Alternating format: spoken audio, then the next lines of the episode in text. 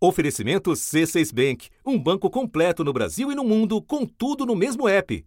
Abra sua conta. Da redação do G1, eu sou Renata Loprete e o assunto hoje é o chamado pacote anticrime, finalmente aprovado pelo Congresso. Quinta-feira, 12 de dezembro.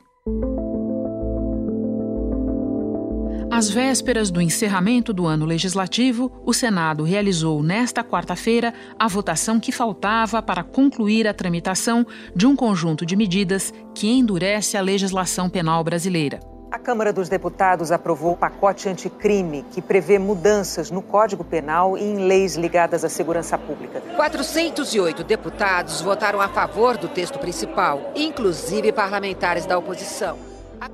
O plenário do Senado acaba de aprovar o pacote anticrime. É um avanço. O projeto original chegou à Câmara em fevereiro como principal bandeira do ministro da Justiça. Não é um endurecimento geral, mas em relação à criminalidade mais grave tem que haver um endurecimento. E, por outro lado, destravar a legislação processual. Não podemos ter aquela... Em março, deputados criaram um grupo de trabalho para analisar o projeto de Moro e outros dois, apresentados no ano passado por uma comissão de juristas liderada pelo ministro do Supremo Alexandre de Moraes.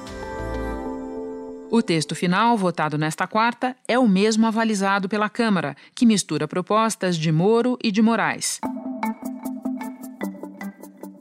Entre os pontos aprovados estão o tempo máximo de cumprimento de pena de prisão, que aumentou de 30 para 40 anos, a permanência de presos perigosos em presídios federais, que antes era de no máximo 360 dias, foi ampliada para três anos, renováveis por mais três. A proposta do ministro Moraes, que considerava crime contra a União a formação de milícias, foi derrubada no grupo de trabalho. Os deputados entenderam que o assunto deveria ser tratado numa proposta de emenda à Constituição. Para avaliar o sentido dessas medidas e o quanto elas poderão contribuir para reduzir a criminalidade e melhorar a segurança pública, duas convidadas. Patrícia Vanzolini, advogada criminalista que participou do grupo de juristas encabeçado por Alexandre de Moraes, e Daniela Paz de Azevedo, especialista em direito penal e vice-presidente do Instituto de Defesa do Direito de Defesa. Eu conversei com as duas separadamente e o que você vai ouvir agora é o que cada uma delas pensa sobre os pontos mais importantes do pacote.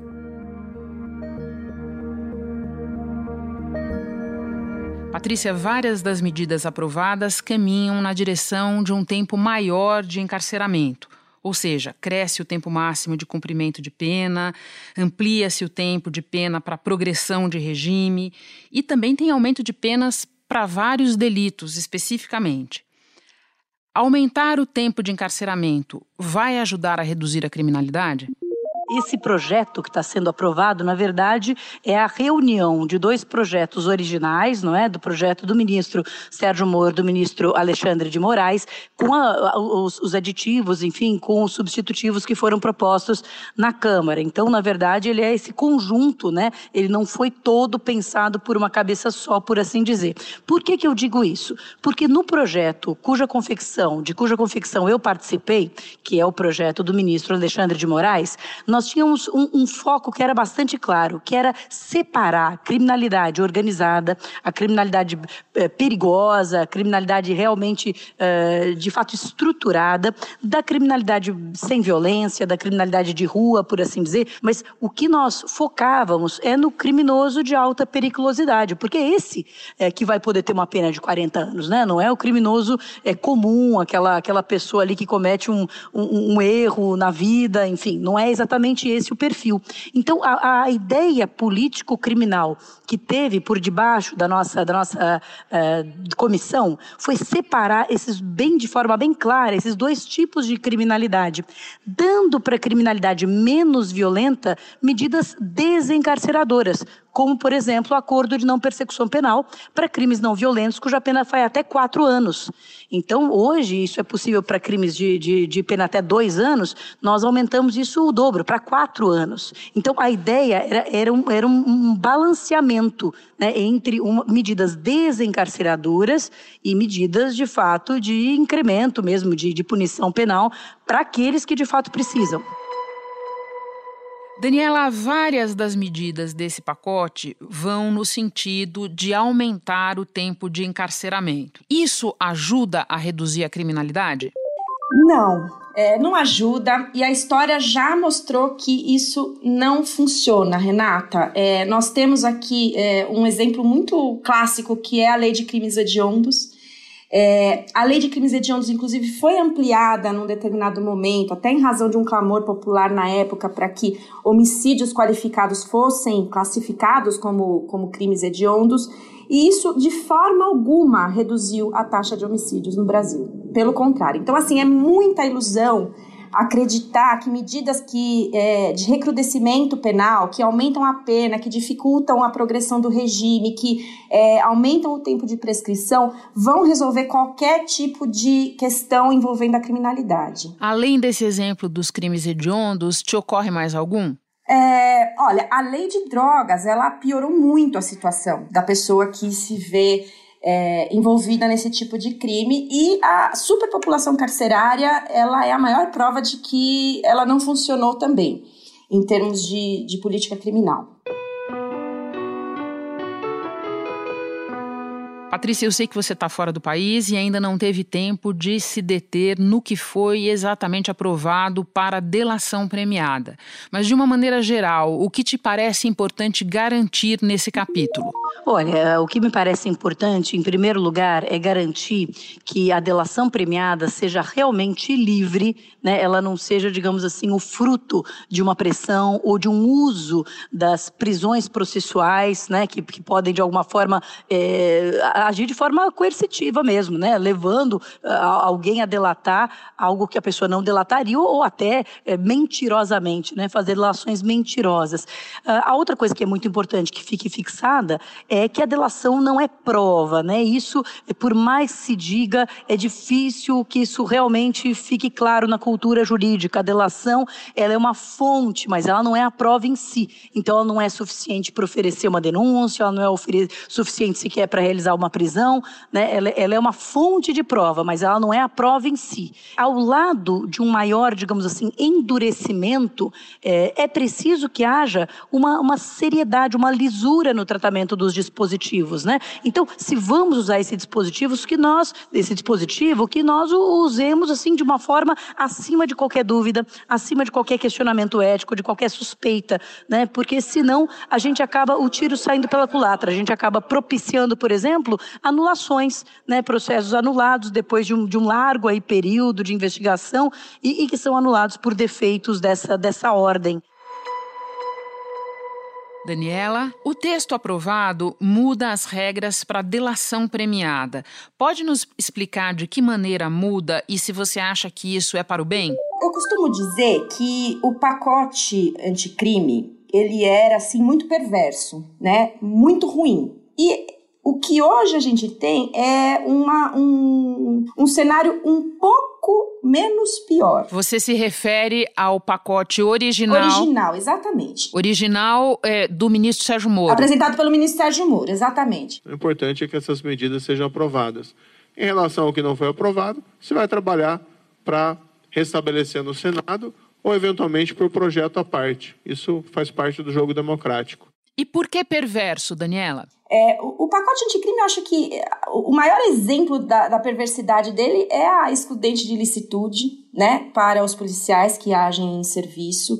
É, é uma medida absolutamente absurda que dá carta branca para que policiais matem em serviço, o que só é, prejudica as populações mais vulneráveis, né? E assim, quando eu digo a população mais vulnerável, é a população negra, periférica e pobre do Brasil. Mas tem outras, tem outros tantos que eu posso citar, como a, a é, o plea bargain. Do ministro Moro foram derrubados a prisão após condenação em segunda instância, a chamada plea bargain, a confissão de um crime pelo acusado em troca de uma pena menor, e a ampliação da excludente de ilicitude, a isenção de punição quando certos crimes são cometidos.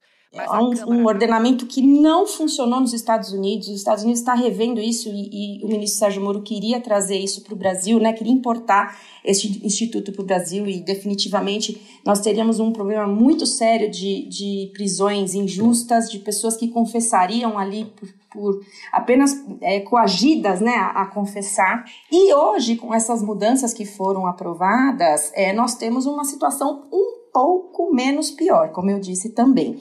É, a delação premiada no Brasil, ela não tem nenhum tipo de é, procedimento, tá? Não existe parâmetro, não existe regramento, então eu acho que esse pode ser um avanço trazido pelo projeto que foi aprovado pelo Senado. E que regramento previsto nas novas regras você considera positivo? A pessoa ela vai ter condições de ter conhecimento do, do, das provas que existem contra ela. A defesa vai ter uma atuação um pouquinho mais ativa. É nesse sentido em que, que eu entendo que há assim, um, um, um pequeno avanço. Patrícia, uma das novidades do projeto é a criação da figura do juiz de garantia, que vai ser o responsável por controlar a legalidade da investigação criminal. O grupo de trabalho que analisou o pacote também fez sugestões. Algumas foram aprovadas. A criação do juiz de garantia, responsável pelo controle da legalidade da investigação criminal e pela salvaguarda dos direitos individuais. Qual vai ser o efeito disso no combate ao crime e no próprio judiciário? Eu, acho que é uma modificação muito positiva e a ideia do juiz de garantia é que o juiz que toma conta, o juiz que preside a investigação, ele não é o mesmo juiz que depois vai julgar o processo, porque existe uma contaminação, digamos assim, cognitiva, né? Um juiz ali nos primeiros, digamos assim, nos primeiros dias da investigação, ele decide sobre uma prisão ou decide sobre uma apreensão de bens, digamos que ele decida prender o investigado ou apreender os seus bens é, ele está, de forma, é, é, enfim, é, irremediavelmente contaminado por aquela decisão. E, e, a tendência é que ele, a partir daí, conduza ou, ou, ou enxergue a investigação de modo a, a, legitimar o que ele fez. É um processo inconsciente, né? não, não é que ele faça isso de má fé nem nada. Então, a ideia de um juiz de garantia, um juiz que toma conta do inquérito, que é diferente do juiz que vai atuar depois da denúncia ser recebida, é, é uma medida é, larga largamente utilizada nos processos penais aí pela América Latina e pelo mundo afora, e eu acho que muito bem-vinda no nosso ordenamento. Daniela, qual vai ser, no teu entender, o efeito do juiz de garantia no combate à criminalidade e no trabalho do judiciário? Olha, esse é um outro ponto também que eu trago de exemplo para que o projeto seja menos pior do que aquele original apresentado pelo ministro Sérgio Moro. Né? Não havia ali no projeto do ministro Sérgio Moro a previsão do juiz de garantia. E o juízo de garantia ele é bastante é, interessante porque ele permite com que o, o, magistrado, ele, durante a investigação, ele, ele receba ali as informações, né, que, que o leve a determinar medidas é, restritivas. Ele recebe essas informações, mas ele não será o juiz que julgará a causa. Então, o juiz que julgar a causa, ele não vai estar contaminado é, com as informações que, que, que houve ali durante a fase investigativa. Então, o juiz de garantia, ele, ele produz a prova, né, que, que, que vai ser levada depois ao juiz da instrução, que sim, será muito mais isento e terá condições de julgar é, com essa imparcialidade que a nossa Constituição diz que deve haver. Patrícia, outra novidade, a criação de dois bancos de dados, um com cadastramento de armas de fogo, outro com dados biométricos e impressões digitais. Qual será o impacto deles na elucidação dos crimes? Voltando à primeira pergunta que você me fez sobre o aumento das penas, é que o aumento das penas não é, embora possa ser a medida que mais aparece aí para né, a população, não é nem de longe a medida mais importante. Né? Que o mais importante é ter segurança na lisura da investigação e na inteligência da investigação.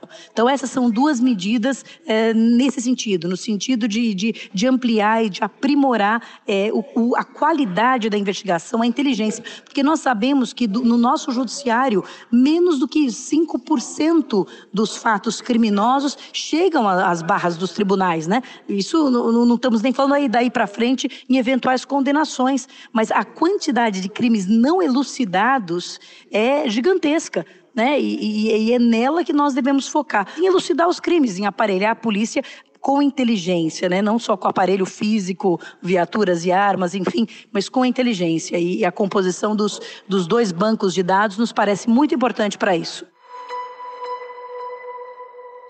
Bancos de dados para armas de fogo e dados biométricos. Daniela, o que você pensa? Eu não tenho é, muitas críticas sobre a, o cadastramento das armas. Eu acho que talvez seja importante mesmo para que haja ali um, um um levantamento né, sobre, sobre as armas do crime, para que isso facilite, inclusive, o trabalho de investigação. Agora, o, a questão da, da identificação é, biológica, ela é complicada na medida em que ela promove ali a autoincriminação do investigado. Então, em relação a, a essa, a essa segunda é, esse segundo instituto eu sou absolutamente contra, eu acho inconstitucional e, e acredito que o Supremo deva julgar inconstitucional é, futuramente. Patrícia, um dos pontos sugeridos pela comissão da qual você participou e que foi mantido no texto final é a criação da cadeia de custódia. Pode explicar o que é isso e no que ela deve mudar o quadro atual? A cadeia de custódia ela vai justamente nessa linha de melhorar a qualidade da investigação e do processo, dando mais segurança às condenações ou né, às absolvições. Então, a ideia da cadeia de custódia é a ideia de que a prova a partir do momento em que ela é colhida no local do crime, enfim, onde quer que ela seja encontrada, ela precisa ser mantida exatamente a mesma, né? Um princípio que alguns doutrinadores traduzem como mesmidade, né? Não fica muito bonito em português, mas é a mesmidade, é a identidade. Quer dizer, se eu peguei ali uma faca no local do crime, eu colhi aquela faca, eu tenho que ter certeza de como aquela faca foi manipulada, pela mão de quem que ela passou e que ela é exatamente a mesma faca, ou seja, nas mesmas condições até ser apresentada ali no tribunal tribunal, no tribunal do júri, o que seja. O que vale também para as provas técnicas, para as perícias, para os computadores, né, que hoje são um, objeto de prova muito importante, justamente para você não ter um processo depois, ao fim e ao cabo, né, com tantos esforços, tanto dispêndio de dinheiro público, todo anulado porque a prova, é, a prova tinha alguma contaminação. A famosa luva. Exatamente, a famosa luva. Então, o caso mais famoso de contaminação da cadeia de custódia foi o caso do O.J. Simpson, né? Que... Lembra um pouco para quem nos ouve e não lembra desse caso, Patrícia, o que, que aconteceu ali? Crime, fuga, perseguição cinematográfica. Os Estados Unidos assistiram pela televisão ao vivo ao último ato da história de O.J. Simpson, o jogador acusado de matar a ex-mulher e o namorado dela. Pois é, o, o, a, quando a perícia foi feita no local do crime, né, não, muitas uh, havia câmeras filmando e mostrando que eh, foram uh, manipulados instrumentos sem, uh, sem a, a, lisura, sem luvas, que foram colocados, foram encontrados depois, né, foi encontrado depois objeto que não pertencia, que não estava lá num primeiro momento e, e, e, a luva que não servia, né? Então tudo isso foi o res, grande responsável pela, pela absolvição, né? Lembrando que nós estamos falando de um caso que monopolizou as atenções é, da imprensa e do público nos Estados Unidos no início dos anos 90, que foi o caso da, a, do assassinato da mulher, da ex-mulher do astro do futebol americano, O.J. Simpson, e ele acabou absolvido da acusação, né? É isso mesmo, é isso mesmo do conjunto aprovado, qual é a medida que te parece vai fazer a maior diferença no sentido pretendido, ou seja, reduzir a criminalidade e aumentar a segurança pública? O pacote, ele, muitos dizem que ele, né, alguns, alguns aí criticaram porque ele é um pouco uma colcha de retalhos, de fato ele tem esse aspecto, né, ele muda muitos diplomas legislativos, mas eu acho que ele tem um caráter, o, o que unifica é o pensamento de que não tem uma medida única para é, alcançar a segurança pública. A segurança pública é um tema muito complexo, complexo em todos os lugares do mundo, né? não seria diferente no Brasil, e não tem uma medida única que possa, que possa dar conta disso. Eu, pessoalmente, gosto muito da ideia do acordo de não persecução penal para crimes não violentos de até quatro anos. Eu acho que desafoga o nosso sistema penitenciário de criminosos de primários e de baixa periculosidade que só são, não são mais do que é, mão aí de obra barata para o crime organizado. Acho que isso é importante, acho que o juiz de garantias é muito importante, acho que a cadeia de custódia é muito importante, todos os mecanismos de aumentar mesmo a, a, a inteligência, a qualidade da investigação. Uh, e acho que para aqueles criminosos realmente que demonstrarem né, é, uma periculosidade intensa, o aumento de tempo de cumprimento de pena é, pode acabar sendo um fator, no mínimo, de neutralização, né? Tirar essa pessoa de circulação e não deixar que ela continue é, gerindo o crime organizado enquanto está encarcerada. Daniela, você já falou aqui algumas coisas que ficaram fora do projeto e que, na tua opinião, ficaram fora para o bem, como, por exemplo, o excludente de licitude, a prisão em segunda instância e por aí vai. Agora, você acha que tem alguma coisa que era importante estar no projeto e que não está? Não consigo enxergar nada é, favorável no combate à criminalidade e à corrupção é, no projeto, né? Mesmo o juízo de garantias, que foi, como eu disse, um avanço, né, no sentido é, de, de, trazer ali ao processo um juiz mais imparcial no, julga, no julgamento de uma ação penal, é, ele não vai evitar a criminalidade, ele não vai combater a corrupção, pelo contrário, ele está ali, na verdade, dando condições para que o acusado é, se valha de um juízo imparcial no seu julgamento. Né? Então, ele, ele, ele aumenta ali a garantia daquele acusado, né, é, que se submete a um processo penal, mas não, não combate corrupção, não combate a criminalidade de forma alguma.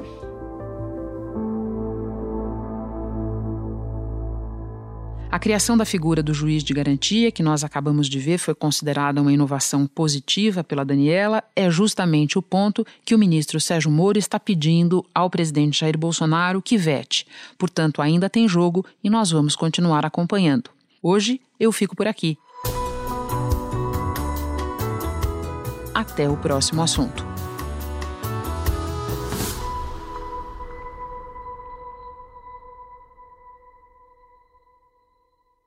Você no topo da experiência financeira que um banco pode oferecer. Escolha um banco completo no Brasil e em qualquer lugar do mundo. Abra sua conta no C6 Bank.